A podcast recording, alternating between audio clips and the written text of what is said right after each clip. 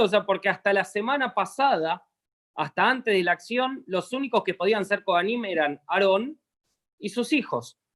Nadie más.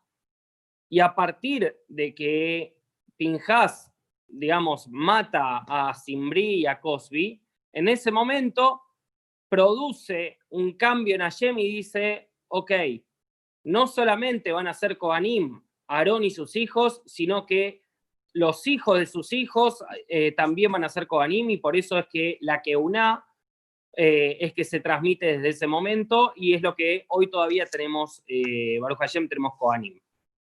Así que los escucho.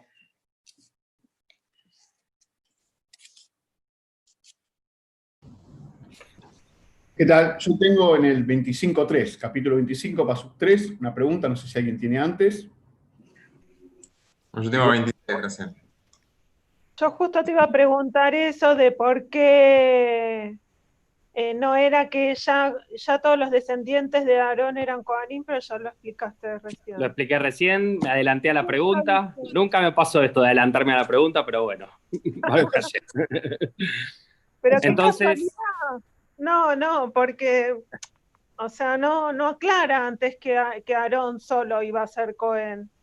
Claro, o sea, es, en realidad es como que todos lo dimos por sobreentendido de que todos iban a ser Kohanim, pero con la aclaración que aparece acá, recién ahora podemos entender de que lo de antes no eran todos Kohanim. O sea, antes como que dijo, bueno, Aarón y sus hijos van a ser Kohanim, está bien, o sea, entiendo de que Aarón, seguro, los hijos y los hijos de los hijos siguen siendo hijos de Aarón. Entonces toda la descendencia que venga de los hijos se consideran como hijos de Aarón viene esta para allá y nos dice, no, no, no, a partir de esta acción es que tuvieron la capacidad de tener la que una todos los hijos. Antes no. Sí. Está bien. 25, ¿cuánto, Facu? Era lo que acabas de decir, Gus. Respondiste a la pregunta. Perfecto. Yo ya paso al capítulo 26, no sé si alguien tiene algo antes. No, estoy ahí. Hola, eh, yo tengo el 26 también recién. Sergio, Tengo 26, 13. Recién. listo. Vamos al 26 entonces. ¿26 cuánto? Uno, Yo- el primero. Bien. ¿De dónde viene el Azar, el nuevo Cohen Gadol?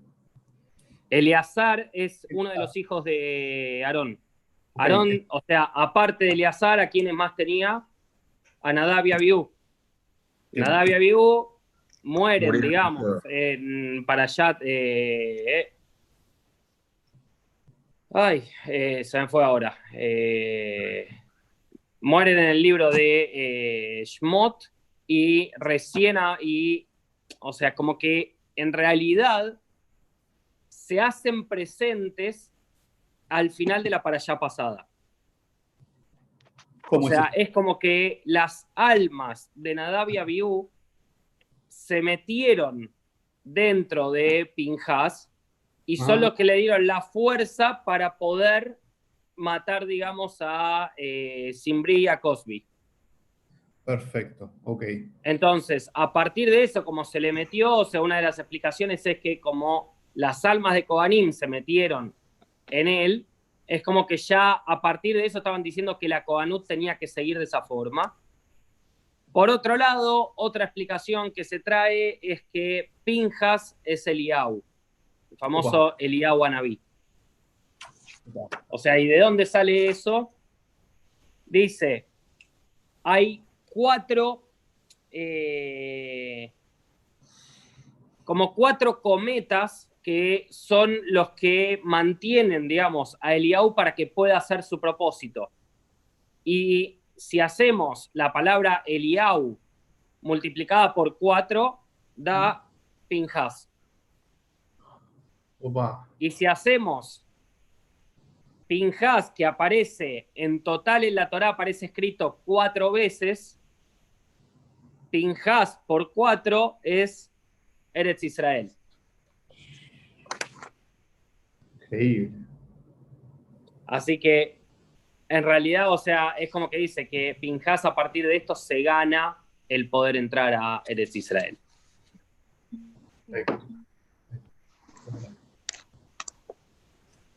Bien.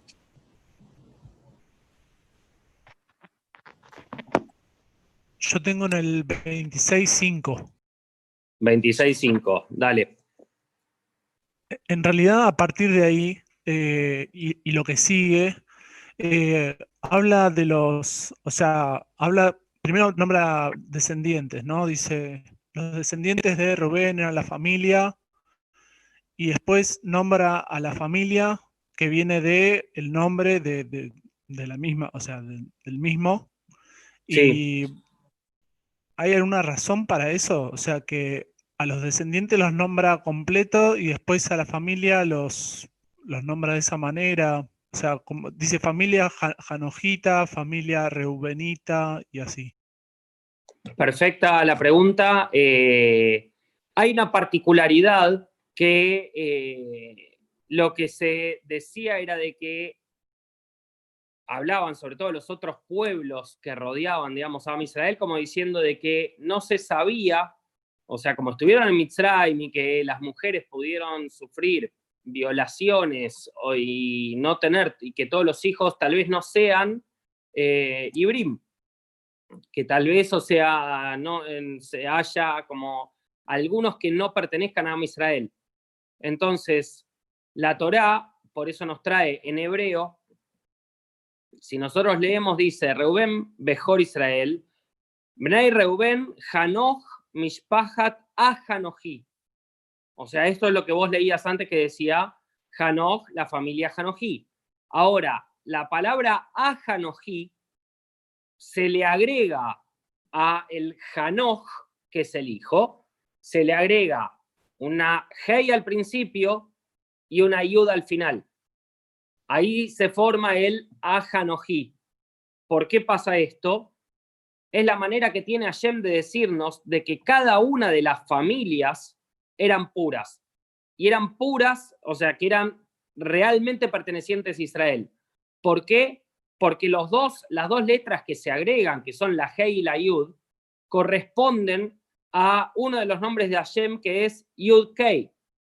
Y Yud Kei es como un testimonio y su nombre es un testimonio, por eso se le agregaron a cada uno de los nombres. Por eso es esta particularidad que tiene todo este pedazo en el cual hablan de cada uno de los hijos y a cada uno de los hijos se le agrega esto.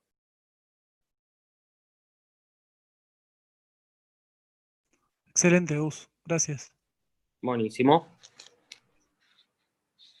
Sergio, Sí, dice eh, la familia de eh, 2613 es. La familia de. Sarjita de Seraj y la familia, la familia Shaulita de Shaul. Yo sé que por ahí es medio tirado los pelos, pero ¿tiene algo que ver con Shaul del Tanaj? en realidad, o sea, todo tiene que ver de alguna forma, pero no es el mismo Es- todavía. eh. No, es no, el no, mismo de que habla pero- después. Pero quizás es la misma familia, no sé. No, no, no, no, porque de hecho, eh, o sea, de quién, o sea, de quién viene acá eh, Shaul, digamos. Viene, está hablando de Shimón. Sí. ¿Y de dónde va a venir eh, Shaul? Viene de otro lado, no viene de, esta línea. ¿Está? Está, listo. Yo después tengo 2614, tengo una pregunta en el siguiente, si alguno tiene. Si no, pregunto. Bueno, pregunto. 2614. Estas son las familias de Shimon, ascendiendo a 22.250 hombres. Esto supuso un milagro divino. ¿Por qué dice que es un milagro? Porque en ninguno del resto dice que es un milagro. ¿Por qué en este caso sí es un milagro? Pero ahí Porque quiero ver cómo está en hebreo. En el 14 2614. no dice milagro en ningún momento.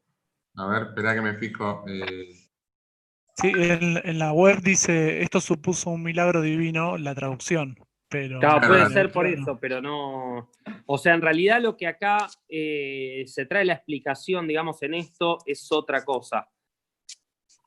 Que. eh, o sea, acá aparece la familia, digamos, Shimoní, dice como a Shimoní, aparece por un lado. Y después tenemos eh, o sea, pasa solamente con tres familias, digamos, que se nombra de esta forma. Uno es, o sea, eh, esta diferenciación, digamos, eh, porque para toda la familia sí se pone, o sea, para los hijos se pone esto de la Hei y la Yud. Pero de Shimon, Shimon no sabemos de qué es Yehudí, o sea, es hijo de, directo de Jacob, o sea, ¿cómo no vamos a saber qué es Yehudí? En realidad acá lo que trae la Torah es que tanto Shimón como Reubén y el último era... Eh, y el último era ayer, me parece que era.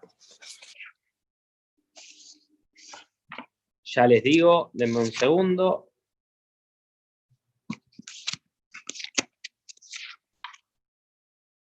Eh, perdón, Isbulun. No ayer, Isbulun. De esos tres, aparece Reubén, en realidad fue un problema, ¿por qué? Porque Reubén es concebido, pero Jacob estaba pensando que estaba teniendo relaciones con Rachel, no con, eh, con Lea. Entonces, o sea, por eso aparece la diferenciación, aparece como es eh, mi primogénito. Después tenemos de Shimón, dice de que cuando le puso el nombre es porque Hashem me escuchó, me escuchó mi aflicción, o sea, porque Jacob la quería más a Rachel. Entonces, a raíz de eso, nos está mostrando de que no, de que el hijo es verdadero y que Jacob lo quería, por eso le pone la Hei y la Yud rodeando el nombre. Y el último, que es Zvulun, Zvulun en realidad, o sea, eh, es el último de los hijos de Lea. O sea que en, ese, en el momento que nace, o sea, a pesar de que era, digamos, la de sus mujeres la que más hijos le dio, aún así, o sea, sabía que Jacob la quería más a Rachel. Entonces también en Zvulun aparece como el famoso Asbuloni, o sea, con la G y la Yud al principio y al final.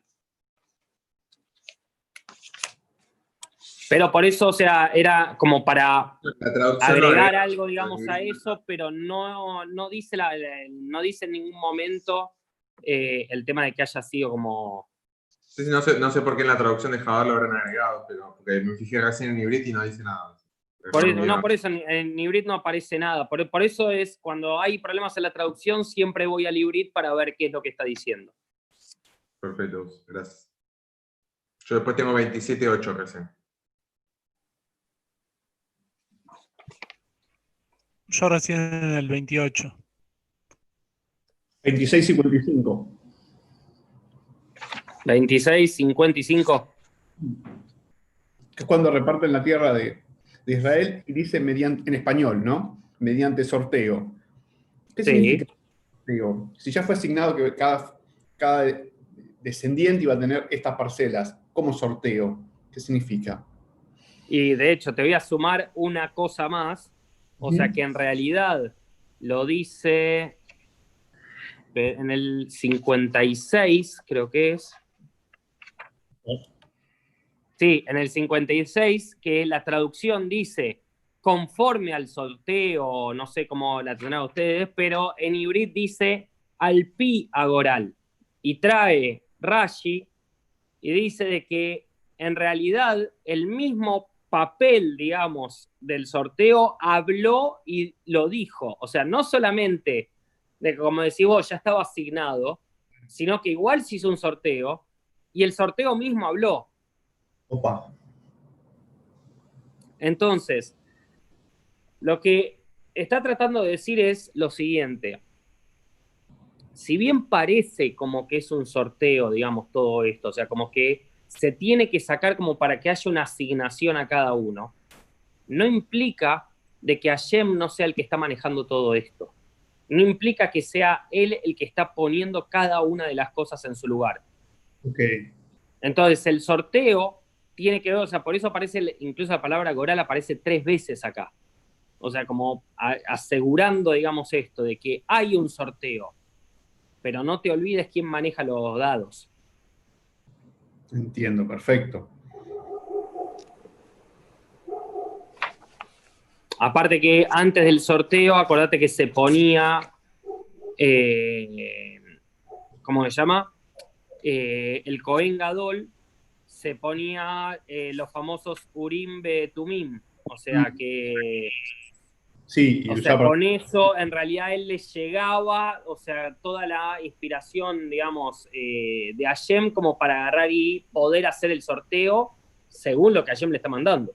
Claro, perfecto. Perfecto.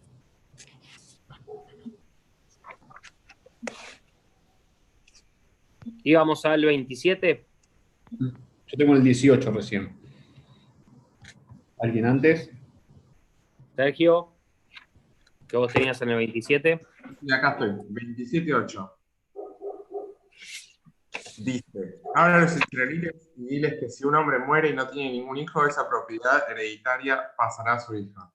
Pero eh, no, no, no habla de esta ah, ley antes. No, no había una... Se te cortó todo. Se colgó. Sí. Todo, sí. Quedó. No se previ, no una previsión, esto podía. pero- Pará, de nuevo, porque se te cortó en la mitad. No, perdón, no sé por qué. Se me, se me- la, la señal tuvo, tuvo problemas. Bueno, vuelvo. Eh, ah, es la parte que, que viene la- la- las. Las hijas del Zelofejad, sí. Exactamente, nunca pude pronunciar bien el nombre de ese pobre hombre. Eh, a, a a decirle que le den a Moshe, a, a pedirle a Moshe que le den las tierras, porque si no el nombre de su padre se iba a perder. ¿Por qué se iba a perder? Por no haber tenido hijos. Entonces ahí, ahí trae la, como sería como la, la, la ja de lo que sucede con las tierras en el caso de que eh, solamente puedan heredar, que solamente tenga descendencia mujeres, entonces heredan las mujeres. No una, ¿por qué trae en este momento la ley y no la trajo antes? Que ya se habló de las tierras y de repartir además. ¿Por qué ahora lo trae? Cuando ya apareció el caso, tiene que Moshe consultar con Hashem. Y, Mo- y Hashem decirle, tienen razón ellas, ¿Por qué tiene que llegar hasta este punto? ¿Por qué no lo dijo antes? Esto, por un lado, o sea, demuestra eh, que Moshe, a pesar de que era el líder y que sabía Torah como ningún otro, muestra su humildad total. Cuando no sabe, dice, no sé. Y, o sea, creo que esa es una de las cosas más grandes para aprender de Moshe. O sea, el saber decir no sé cuando realmente, cuando hay algo no sé, poder decir no sé. O sea, y en ese momento, o sea, por eso, dos psukim antes, Moshe dice esto, y en el 7 viene, eh, ¿cómo se llama? Viene Hashem y le dice, correctamente hablan las hijas de Zelofejada. O sea, como diciendo, sí, está bien, esto no lo sabías, o sea, yo cuando te di, te di toda la Torá, porque te bajé toda la Torá. Ahora, de hecho, de que aparezca algo de que tal vez no se entendió en su momento, no significa que yo no te haya dado todo esto. Es como cuando se traen de los Midrashim y todo, de que cuando Hashem da la Torá, da la Torá escrita y la, la Torá oral también. ¿Cómo le dio también la Torá? Sí, le dio todo, pero no es que la Torá oral se escribió mucho después y que se empezó a hacer. Sí, pero todo se dio en Sinai. Entonces, no es que no le dio algo, sino que solamente es como cuando vos agarrás y vas estudiando un tema hasta que no encontrás el tema, una aplicación, no sabés que estudiaste el tema. Hay un montón de alajot que uno las sabe o que las escuchó alguna vez, pero hasta que no lo ves involucrado en algo tuyo, no entendés, o sea, para qué la estudiaste. Y en realidad el para qué viene posterior, cuando aparece el hecho puntual. Acá nos está mostrando exactamente eso. Moshe, o sea, lo había estudiado todo esto, pero realmente, o sea, no lo tenía en cuenta. Porque era como algo de, no sé, o sea, no es que no le doy bola, digamos, a las mujeres, sino de que, o sea, ¿por qué aparecen las mujeres acá para reclamar esta parte? Porque ninguna estaba casada.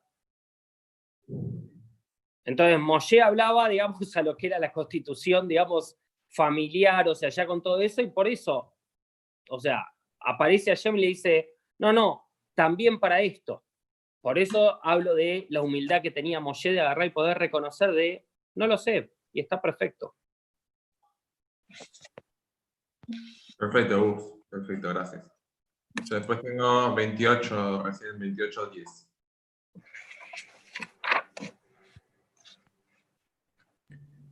Yo en el, 10 en el 18, pasó un 18, no sé si Marian o Sol tiene algo antes. Yo tengo en el 28, 16. No entendí el de. Se cortó Marian, ¿eh? No, se, se te silenció, Mariano. Ah, eh, yo tengo en el 28, 16. No sé si Sergio tiene antes. No, en el 27 estamos, ¿eh? Ah, no, Yo tengo- recién el 28. Listo. Entonces tengo yo. Está bien, yo 28, 10 tengo recién. Flor, vos.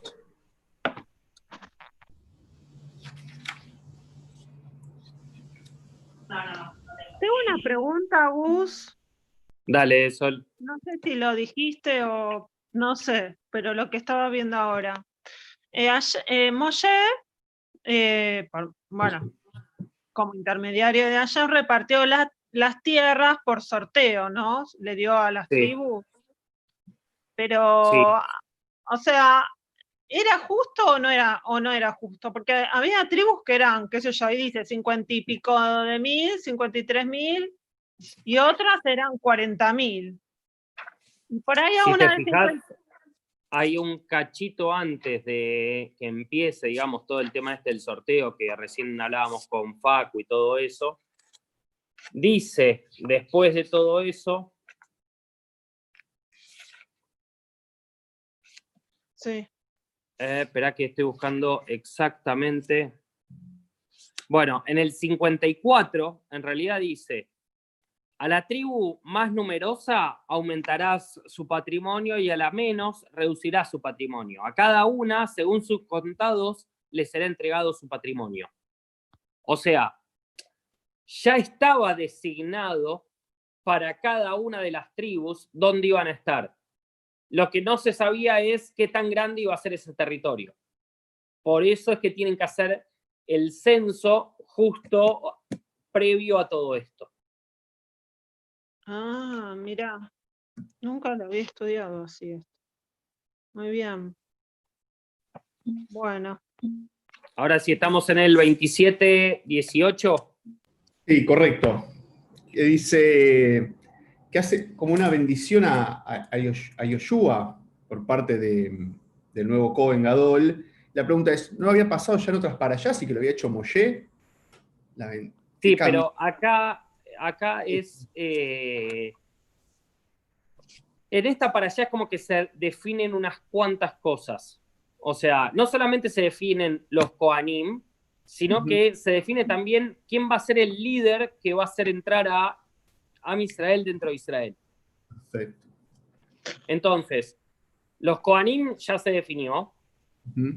El líder es como que Moshe agarra y le dice, bueno, ¿a quién vas a poner? O sea, ¿a quién vas a, a qué- o sea, quién va a llevarme, o sea, quién va a llevar, digamos, a Am Israel dentro de, de Israel? Y ahí, o sea, posterior por eso a todo el tema de, eh, de todo lo que hablamos recién de las hijas de Zelofejad y todo el tema de la distribución, o sea, cuando, de la herencia, digamos, cuando no, cuando no tenían hijos eh, hombres,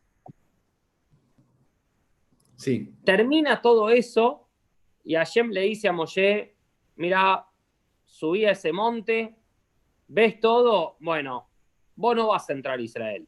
ok. Ya te dije, ya pasó esto cuando lo hablamos en eh, Meribat eh, Kadesh, o sea, que o sea, ya había pasado todo eso.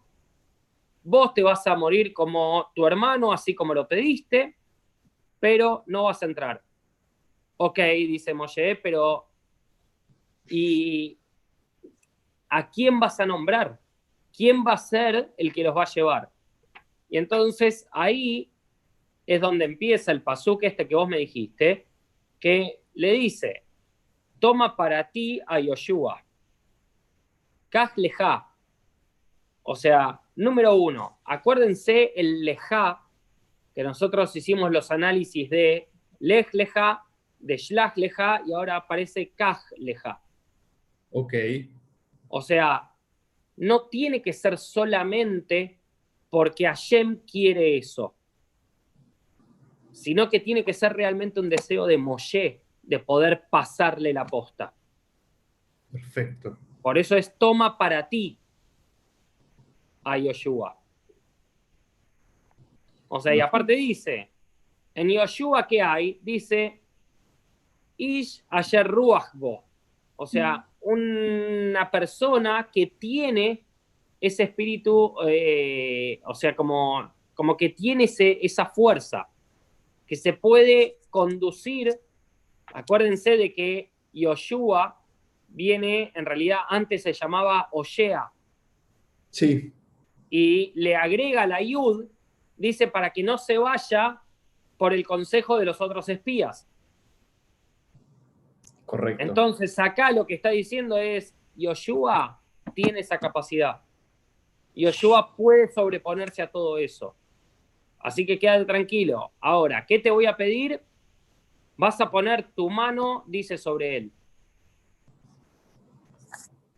Si nosotros lo vemos, y doy una explicación extra que no, no la preguntaste, pero lo explico. Si a cualquiera le preguntan, o sea, ¿qué mano tenía que ser? ¿Cuál de las dos? Si dice, pon tu mano. ¿Qué Claro. mano tiene que ser? ¿La izquierda o la derecha?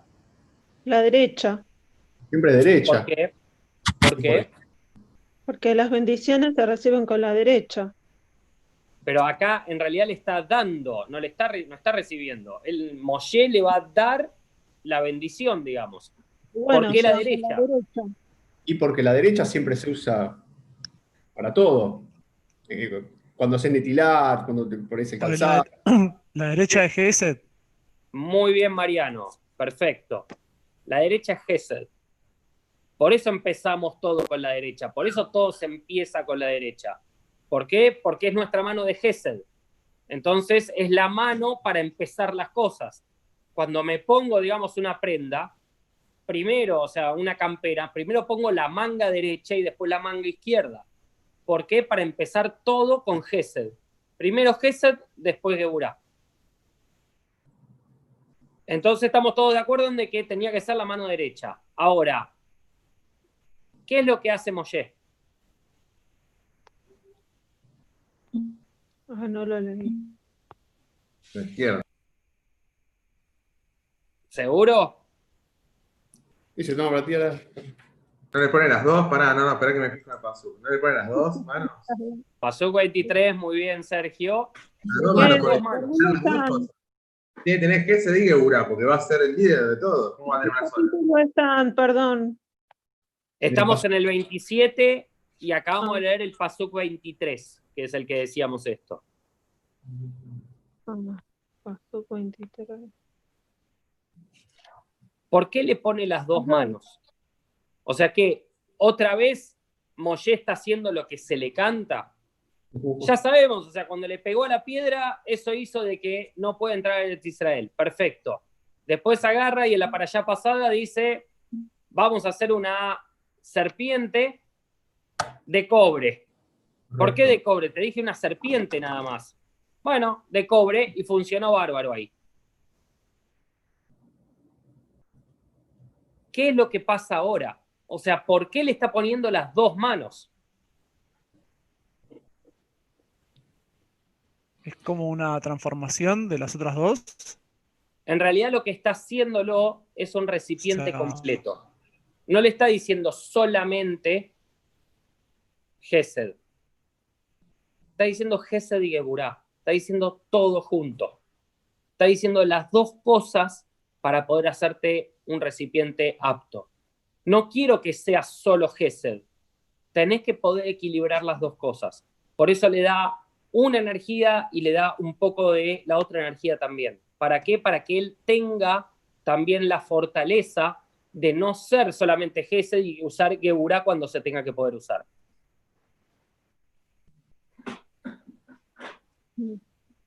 ¿Está? Perfecto.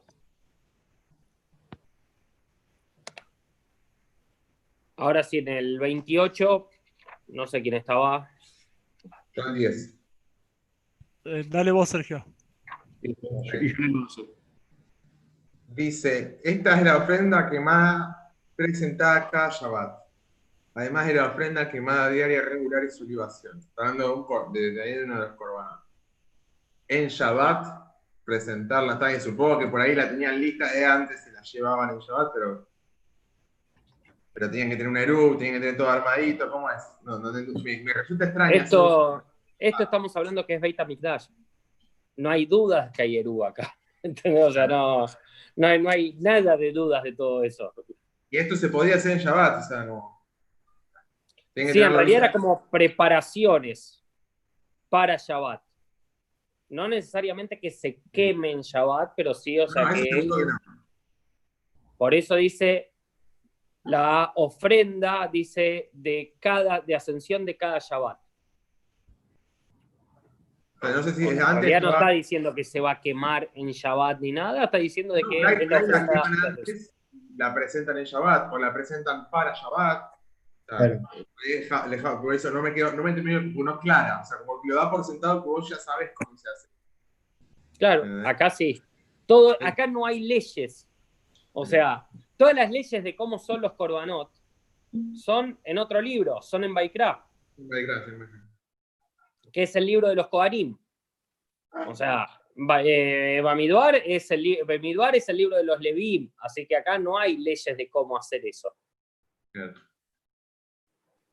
Está, ese. Yo no tengo las preguntas, no tengo más. Eh, pasó con 11, que habla de los novilunios. Este era el, el, el, el corbán que, se que ahora se, se hace con Kiddush Lebaná. ¿Es eso? Eh, no, esto es previo, es eh, de Rosh Kodesh, Pues, No jodes, ok, del nacimiento del mes, en todo caso. perfecto.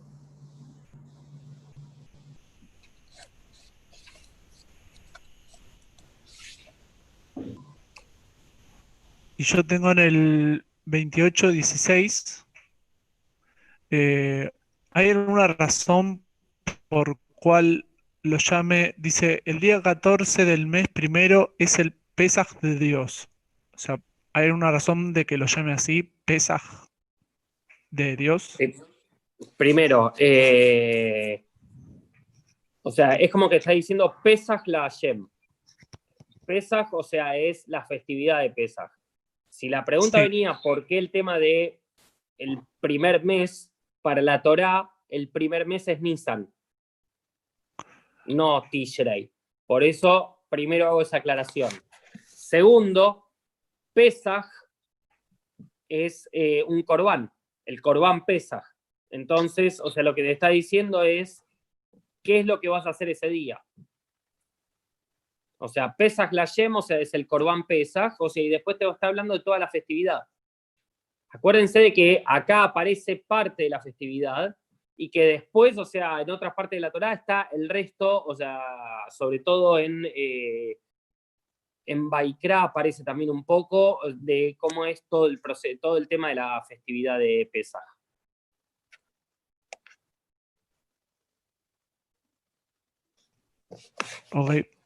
¿Y pero no habían hecho pesas durante el desierto? ¿O este era el segundo pesas o el primer pesas? No, no, pero acá está haciendo, o sea, acá lo- es como que hizo una especie de orden.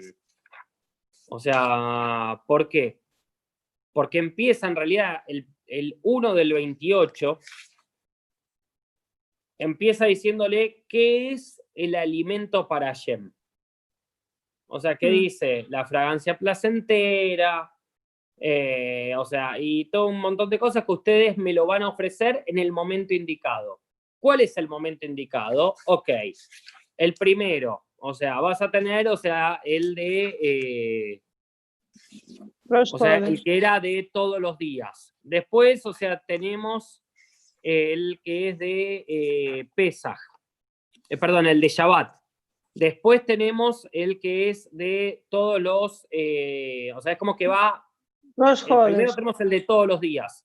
Después Ah, tengo el de todas las semanas, que es Shabbat. Después ah, tengo el de todos los meses, que es Rosh Hodesh. y después Ah. empiezo con todas las fiestas, que son Está una bien. vez en el año. Ah, Entonces es como bien. que, eh, primero lo que dijo es, me causa placer tal cosa. Ok.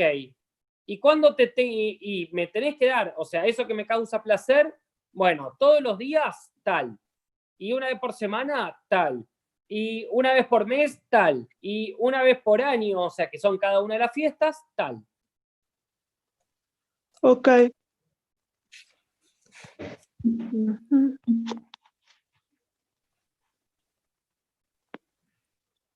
Pues esto será ofrenda. Ujú,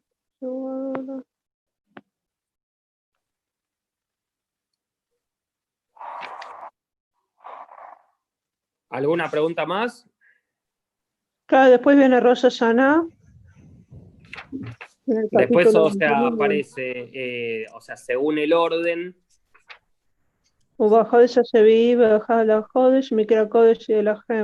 Claro, aparece Rosh Hashanah, después aparece Kipur. Después va a aparecer eh, Sukkot.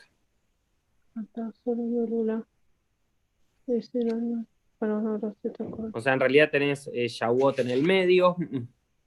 Mm. Hace un raconto de todos los Hagim. Hace todos los Hagim, por eso. Y, o sea, sobre todo, todo Sukkot te va diciendo cada uno de los días qué es lo que tenían que traer. Y en mm. Shmini Atzeret, qué es lo que trae también.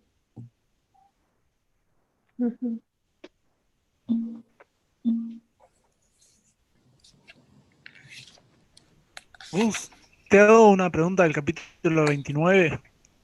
Dale.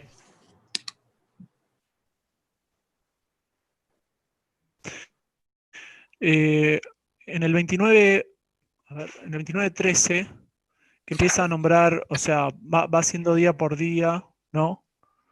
Eh, Sí. De qué consiste la ofrenda. Y va bajando en, en cantidad de toros. Sí. eh, se va modificando. ¿Tiene algún simbolismo, significado el toro? O sea, ¿por qué baja Sí. solamente su número, si no me equivoco? Los toros en realidad representan a eh, la parte, digamos, como más animal nuestra. Eh, si sumamos la cantidad de toros, o sea, nosotros la idea es, si yo tengo que hacer un corbán, voy a presentar lo mejor de todo eso, lo mejor de mi parte animal. Entonces, primero empiezo con todo lo mejor y después voy disminuyendo el número. Ahora, más allá de eso, el número final es el número que importa, digamos, en este sentido. ¿Cuál es el número final de toros? Siete. 70. Arranca con. Sí. El número final de toros es 70, en realidad. La que la sumatoria. Durante todo Sukkot. ¿Quién es, ¿Qué es 70? Por un lado, 70 son las naciones del mundo. Por otro lado, también 70 el, eh, el es 7 por 10. O sea, como aludiendo el 7 a las facultades emocionales y acción. Y el 10 es como la refinación, digamos, como tratar de la completud de cada una de esas partes. Entonces, las 70 es porque en realidad están representando durante todo Sukkot a cada una de las, eh, de las naciones del mundo. Y en Shmini Atzeret, ¿cuántos toros se traen? No sé. ¿En qué parte dice? Shmini Atzeret está al final de todo. es en el 35, que dice, en el octavo día, una restricción, dice Shmini Atzeret y Elahem, Mikrabte, Ola, y la Hashem, Par Ejad, Ay Lejad, Una vaca. Una sola. Una vaca y un ciervo. Eh, sí, un carnero o ciervo. Y siete Eh, corderos. Sí, sí, sí, por eso. Pero el par, o sea, que es el que eh, viene, digamos, del mismo que los otros, que vie- viene del el mismo del Shor, digamos, Sí, cuando trae un par nada más, el par representa a Israel, a Israel. O sea, primero hizo Corbán por todas las otras naciones y recién al otro día es que hace una por sí mismo. no- nosotros no estamos dentro de las 70 naciones, No. son 70 naciones e Israel. Exactamente. Ok, Porque alude también a las 70, al, al, al 7, que son las eh, facultades emocionales que tenemos que conquistar. bien.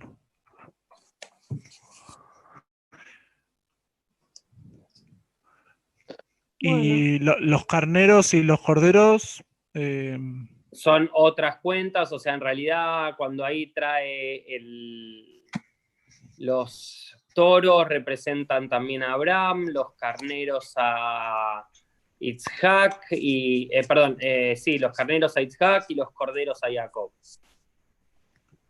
bien. Y hay una explicación, digamos, de cada uno, pero, o sea, como ahora, para hacerlo más rápido estoy haciendo. Está bien, está bien. Excede, excede. Y en el tercer Betamigdash, ¿cómo va a ser? ¿Todo esto igual, así? Se supone que sí, ¿Y se van a matar tantos animales? se supone que sí. Para mí que no. Porque Besrat Hashem, esperemos que no, ¿por qué? Porque en realidad, o sea, todos los animales tienen que ver porque nosotros, o sea, porque son faltas por nosotros. O sea, es O un sea- reemplazo por nosotros. Si nosotros nos comportamos bien, no debería pasar eso. Pero ya va a venir el Mashiach y ya no va a haber más pecados. Exactamente, amén. Pescados, va. Bueno, ojalá. Bueno, no sé, yo no tengo dudas porque es muy largo esto, así que no sé los demás. y la semana que viene son dos parshiot, así que va a haber que estudiar un poquito más. Sí, es verdad. Buenísimo. Doble. Rápida. Gracias Gus, por eh, estar hoy un, fe- un feriado. eh. Eh, ¿Quién tenía una pregunta? Yo. Facu. Dale. Josefina, Facu. eh, dijiste Baikra es el libro de los Koanim y Bamidbar es el libro de los, Le- de los Leviim o de Barim. Sí. No. De los Leviim. Y Dvarim es el libro de Am Israel. Perfecto, excelente, gracias Gus. O sea, después tenés Bereishit es el comienzo Y eh, finalmente, eh, como se llama, Shmot es el libro del pueblo, Ok, ok. porque es cuando se conforma como pueblo. Ah, ok. Perfecto. ¿Está? Perfecto, Gus. Y gracias. Bueno, Perfecto. Nos vemos la semana que Muchas viene. gracias. Shabbat shalom a todos.